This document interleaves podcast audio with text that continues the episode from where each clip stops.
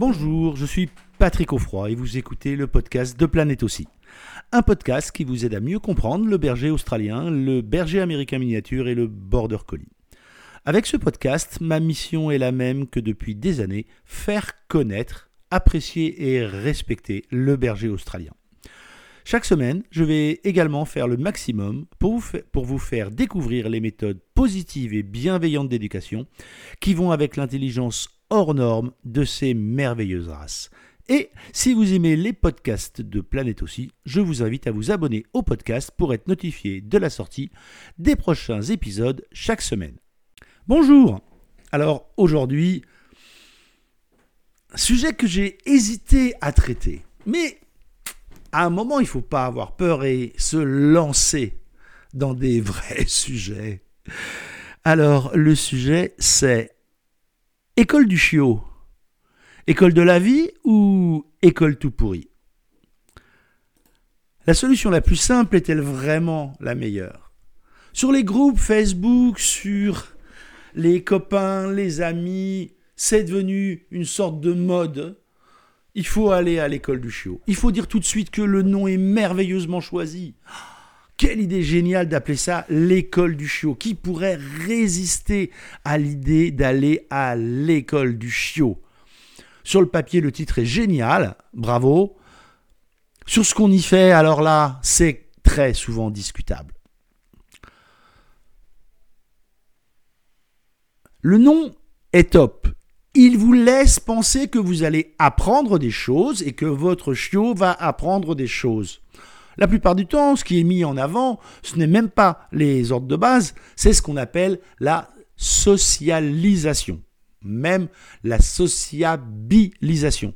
Moi, sincèrement, qu'on dit socialisation ou sociabilisation, ça m'importe peu euh, pour autant qu'on fait ce qu'il faut pour que ce chiot aussi bam, soit bien intégré dans notre vie moderne. C'est tout ce qui est important.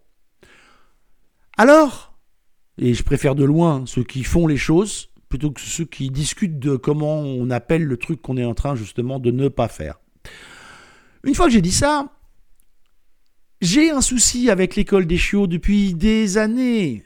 Pourquoi? Parce que, en tant qu'éducateur canin comportementaliste, les histoires qu'on me raconte sont pires les unes que les autres. Vous me direz, oui Patrick, bien sûr, mais quelque part je suis un peu comme un toubib, il ne voit jamais les gens en bonne santé. Et c'est vrai. Hein, à partir du moment où on est comportementaliste, on voit en grande partie eh, des chiens qui ont des problèmes. Les problèmes ont été causés par quelque chose. évidemment, tous les problèmes que j'ai pu régler n'ont pas été créés tous par l'école du chiot. Mais, mais il s'avère que quand même certains l'ont été à cause de l'école du chiot et ont été directement le déclencheur de comportements qui, après, ont été particulièrement perturbants pour les propriétaires. L'effet est particulièrement pervers parce qu'en réalité, les gens viennent à une école du chiot, une fois, deux fois, ça se passe mal. Ils laissent tomber. Mais pour les moniteurs qui sont là, bien sûr, ça s'est mal passé, mais pour eux, l'histoire s'arrête là. Mais attention, la vie qu'a ce propriétaire avec ce chien ne s'arrête pas là. Malheureusement, c'est une vie toute pourrie qui va commencer après ce fameux cours chiot, école du chiot. Pourquoi les problèmes se posent dans cette école du chiot la plupart du temps? Chaque fois que les problèmes se sont posés, c'est pour une raison extrêmement simple. On a mis des chiots ensemble en excluant, au prétexte de l'interaction qu'on génère, les chiots dans un parc, avec l'idée qu'ils vont se débrouiller et ils vont trouver un équilibre. Alors, j'ai une grande nouvelle pour vous, c'est vrai. Ça marche.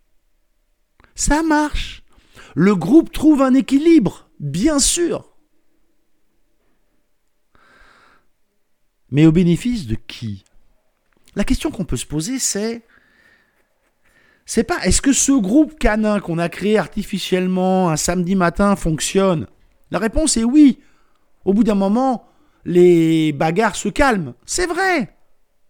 Mais au bénéfice de qui? Parce que si moi, en tant qu'individu, euh, j'amène mon chiot pour le faire socialiser, euh, je, je veux pas l'équilibre du groupe. C'est pas ça que je veux moi en tant que propriétaire. Ce que je veux en tant que propriétaire, c'est créer les conditions pour que mon chien soit un adulte serein dans les années à venir. C'est-à-dire préparer l'avenir. Je veux pas un équilibre immédiat dans un groupe canin avec des chiens que mon chien ne reverra peut-être plus jamais de sa vie. C'est pas ça que je recherche. Pourquoi l'équilibre est finalement contre-productif?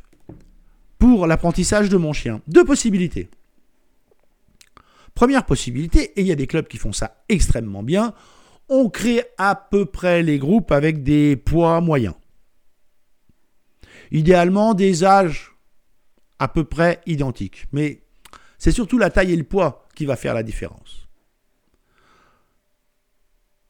Alors, là, on va pouvoir avoir une interaction déjà plus apaisée. Mais même dans ces cas-là, on va avoir toujours celui qui est plus âgé, plus vif, plus costaud,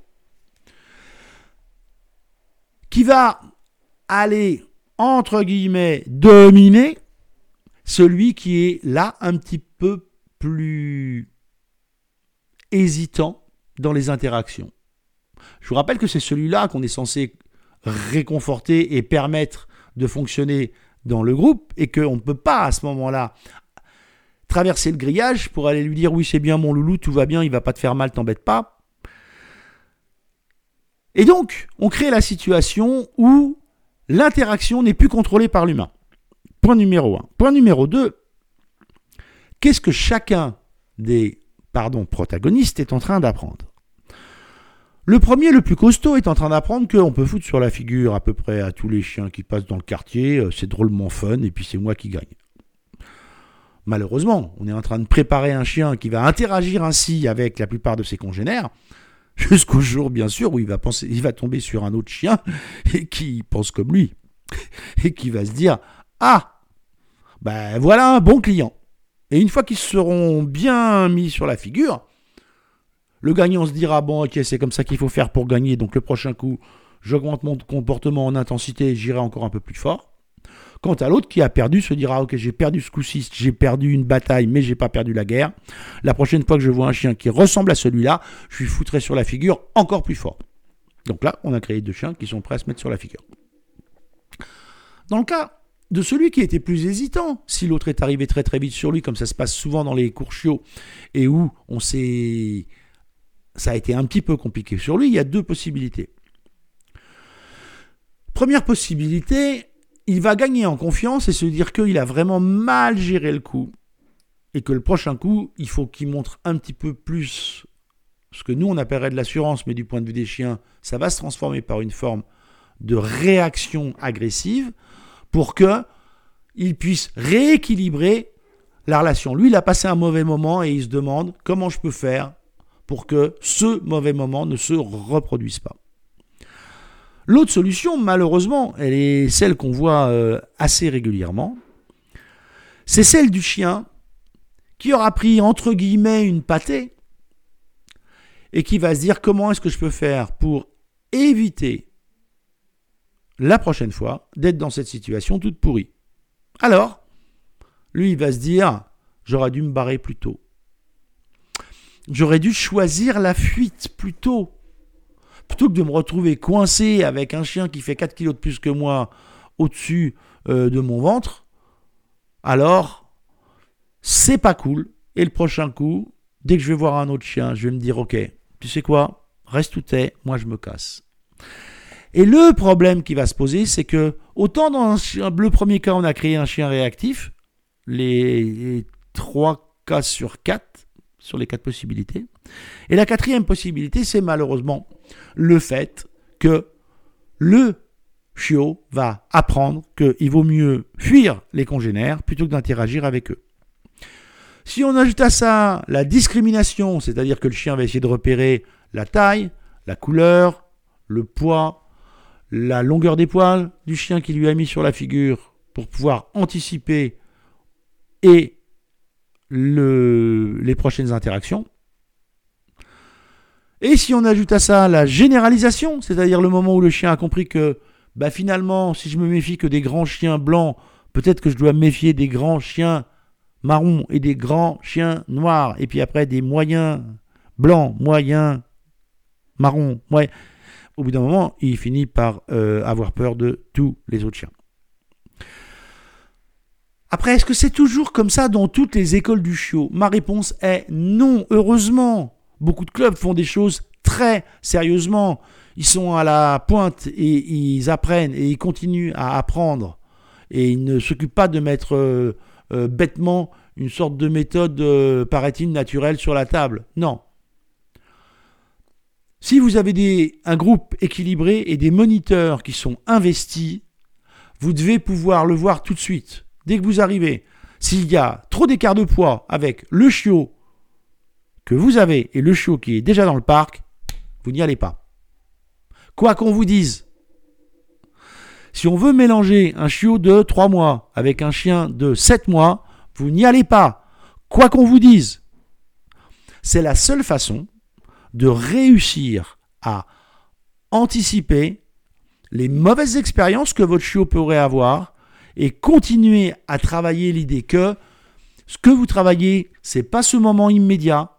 Ce que vous travaillez, c'est votre volonté d'avoir un adulte équilibré dans les mois et les années à venir. Voilà, à très vite. Merci d'avoir écouté ce podcast jusqu'au bout. J'espère que l'épisode vous a plu. Avant de vous quitter, je vous invite, euh, comme toujours, à vous abonner au podcast pour ne pas manquer les prochains épisodes et surtout, n'oubliez pas de laisser une note 5 étoiles et un commentaire sur Apple Podcast. Cela vous prend moins d'une minute et vous n'imaginez pas à quel point cela aide à faire connaître le podcast à plus de monde. Et en plus, je suis toujours content de lire tous les commentaires. N'oubliez pas d'aller voir également le site planètebergeraustralien.com, tout attaché en un seul mot sans accent, pour d'autres ressources. Amitié du Tarn et à très bientôt sur le podcast Planète aussi.